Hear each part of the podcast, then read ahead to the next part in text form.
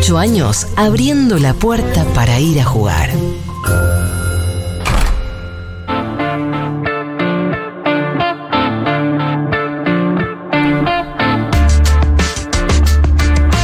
bien.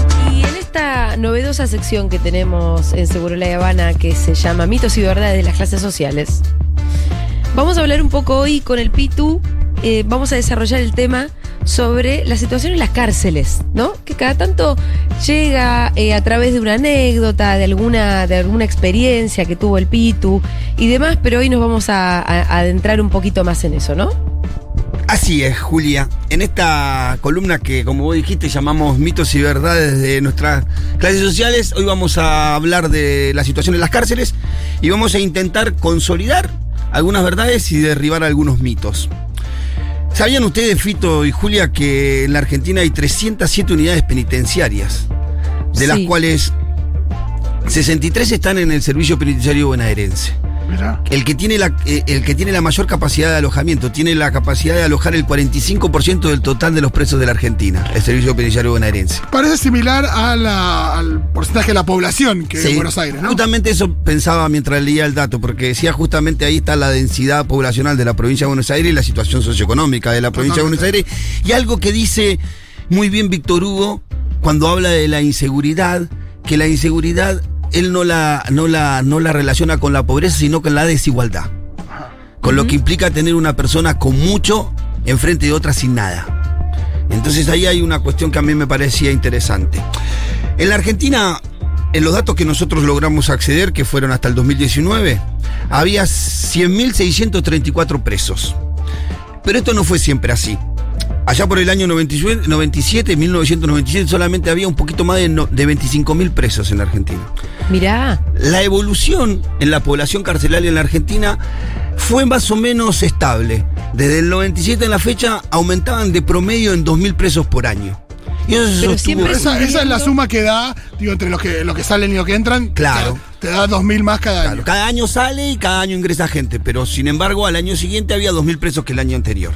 La población carcelaria crece todos los años, año a año y de manera bastante exponencial. Claramente. Y se interrumpe esa línea de crecimiento del año 97. Mirá este dato, que es espectacular y acá vamos a empezar a derribar o a consolidar alguna verdad o algún mito. Mirá, ¿sabés cuándo se detiene la curva de crecimiento? ¿En qué año se detiene?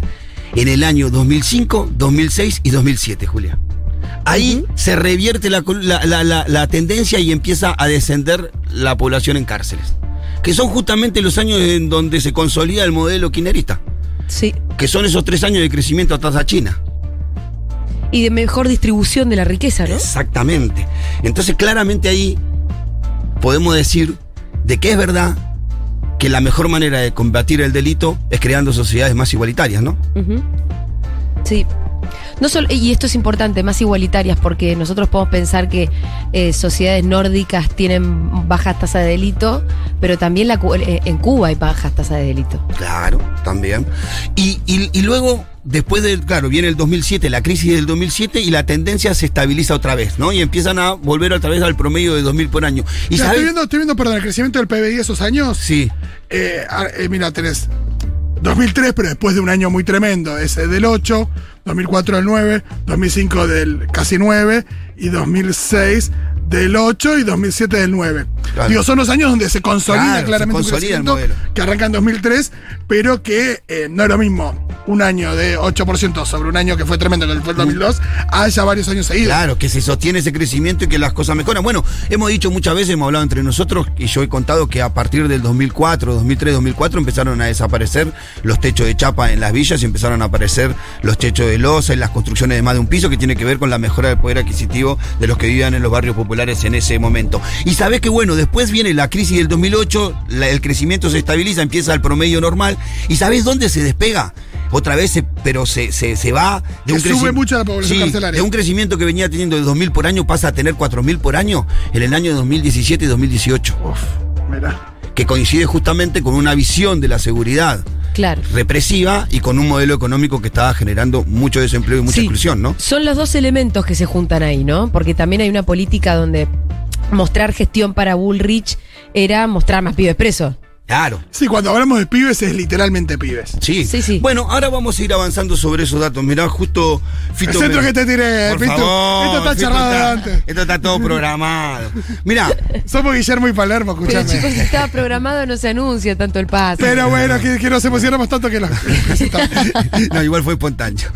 El, el, el, mirá, el 96% de los privados de libertad en la Argentina hasta el 2019 eran varones. Las mujeres solamente representaban el 4%. Esa tendencia se sigue sosteniendo hasta la actualidad. ¿Me repetís, por favor, el porcentaje? El 96% de los presos son varones. Y eso es así al día de hoy. Ese se sostiene así. Ah, al día de hoy. mierda, son muy... fa- Y ahí del 100% de las mujeres deben ser mulas, por lo menos el 80%. Por... Bueno, ahora me lo Sí, vas a decir. el, el, el 90% de las mujeres que están privadas de libertad tienen que ver con la violación de la ley de drogas. Exactamente. Después el 81% de los presos son menores de 44 años. Principalmente están entre los 25 y 35 años, que son el 38%. Y acá vamos a ver, a- ahora viene un dato que va a derribar otro mito. Sí. Hemos escuchado muchas veces hablar, inclusive al expresidente de la Nación, de que las fronteras son un colador y que lo único que viene de la migración latinoamericana Sí. son delincuentes y narcotraficantes. Sí. Bueno, quiero decirle que eso es una rotunda mentira. Solamente el 6% de los presos de la Argentina son extranjeros. Esto es re importante. Por supuesto. No, y además hay una cuestión ahí clave que es eh, que en general gozan de menos defensa frente, frente- en, en los juicios. Y hay una cuestión ahí donde si el porcentaje fuera más alto, también tiene que ver con una mayor desprotección frente a por ahí al sistema penal y demás. Sí, eso nos No, dice porque- que. por- perdón, por ahí también se condice con el porcentaje de extranjeros en la población en general. Claro. No Claro. debe estar muy lejos. Claro, pero cuando quieren usar que el número es más alto que, Claro. que el de la por- porcentaje de extranjeros en la población en general, puede tener que ver también con que es una población eh, más indefensa frente a. Sí, también, también. Oye, una vez leí un estudio que hizo la Universidad de Mar del Plata que decía que eh, los extranjeros que vienen a la Argentina eh, es, es más, es más lo que aporta fiscalmente que lo que nos cuesta como Estado, que inclusive su vocación laboral es complementaria con la vocación laboral de los argentinos y que inclusive sus, los alumnos, hijos o mi- hijos de migrantes o migrantes tenían un mejor desempeño en las aulas que hacía que los estudiantes argentinos se esforzaran por desempeñarse más. Así que claramente el aporte que hacen los extranjeros siempre es positivo, lejos de lo que quieren decirnos algunos. Otro dato interesante para tener en cuenta es que al momento de perder su libertad, el 82% de estas personas no tenía empleo fijo. Sí. Y el 84% de estas personas no había terminado el secundario. Por lo cual entendemos que la educación y la creación de empleo es la mejor herramienta para construir una sociedad más igualitaria, Pero, como veníamos eh, diciendo. fija, el 82% de los que fueron arrestados no tenían Empleo fijo. empleo fijo. Y el 84 no tenía el secundario completo. Acá hay una Eh, cuestión que no- no... Habla de vuelta de la desigualdad, ¿no? Claro, claro. Habla de, de- y, y obviamente de que el sistema penal además está totalmente diseñado para básicamente la persecución de hombres jóvenes pobres. Bueno, claro. Es, cla- es- es clave entender eso, que, que el- que el sistema penal argentino persigue a varones, jóvenes y de bajos recursos. ¿No? Sí. ¿Estamos de acuerdo? Por eso, hombres jóvenes pobres. Claro. Entonces es importante entender de qué. No, y además, perdón, porque. Y, y el tipo de delitos que persigue también. Bueno, ah, ahí, ahí es un dato que va más Porque, adelante, porque sí. eh, la- evidentemente esto- estos eh, jóvenes y pobres son delitos que eh, no son de guante blanco. No. Y, eh, que, y que evidentemente uno diría, bueno, si uno toma el 100% de los delitos de nuestro país, probablemente haya muchos más que, digo, digo, muchos que no están ahí representados en, en la población en la cárcel. Bueno, entre los principales delitos eh, que se cometieron las- por las personas que están privadas de su libertad, el robo supera en 20.000 casos por año a- al, al- a- al segundo en la escala que es eh, la violación de la ley de drogas. O sea, las personas que están privadas de su libertad, Sí. en su gran mayoría, casi el Bien. 60% están por haber delinquido, por robo, a la- por, por- por delito contra la propiedad privada. Sí. Y ahí este, ahí está desagregado si fue con violencia, ¿no? Porque ahí es distinto no está es- desagregado si fue con violencia. porque si no es hurto, ¿no? Claro. Lo que sí también desprende los datos que pudimos leer es de que la gran mayoría, casi el 50% de las personas que están privadas de su libertad están pagando condenas que no superan los seis años. Y era lo que vos decías. Eh, entonces, claramente lo que termina pasando es que la justicia argentina, la justicia penal argentina persigue a jóvenes argentinos de bajos recursos y que ataca al eslabón más débil de la cadena delictiva. Exacto. Por lo cual, los que siempre están en cana, lo que decimos en la jerga, son los perejiles. Esto nos da a entender de que la, una de las problemáticas principales en materia de seguridad en la Argentina es la falta de inteligencia policial en la Argentina, la falta de investigación en la Claro, Claro. porque acá transforman en crimen organizado a eh, cualquier pibe que se roba una billetera. y nunca van por los tipos que verdaderamente podrían cargar con condenas con condenas graves, Sí, inclusive en la muchos lucha casos- contra las Y drogas. que en muchos casos, por eh, nada, su trayectoria en el delito, ya no viven en los barrios. Claro. Eh, bueno, cl- claramente los narcotraficantes que han superado ya algún nivel de, de vida o algún nivel de ingresos ya no están en los barrios. Y cuando la policía va y detiene, detiene a algún puntero, alguno que vende, que es un elabón de lo más chico, co- en su mayoría son mujeres con sus maridos presos, que están solas con sus hijos y utilizan la venta en menudeo de droga como, como medio de subsistencia. Entonces ahí podemos, podemos descular de que es importante en la Argentina para poder combatir el delito que la, que la policía tenga inteligencia, que haya investigación. Hace poco había una declaración de, Aníbal Fernández que decía que quería convertir a la Policía Federal en una policía científica y de investigación. Creo que el Ministerio de Seguridad de la Nación está identificando esto, la, falta de investigación en todas las materias, tanto en la lucha contra la droga o en la lucha contra el delito común y poder desbaratar algunos de, de estas situaciones que, que aquejan a la sociedad argentina.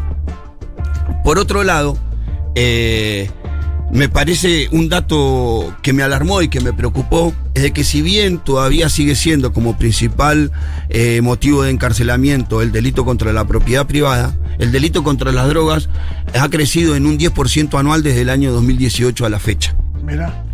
Eso me preocupa porque alguna vez hemos hablado nosotros acá de por qué en la Argentina no se carteliza el narcotráfico. Sí. Y tiene que ver con el no dominio de las cárceles.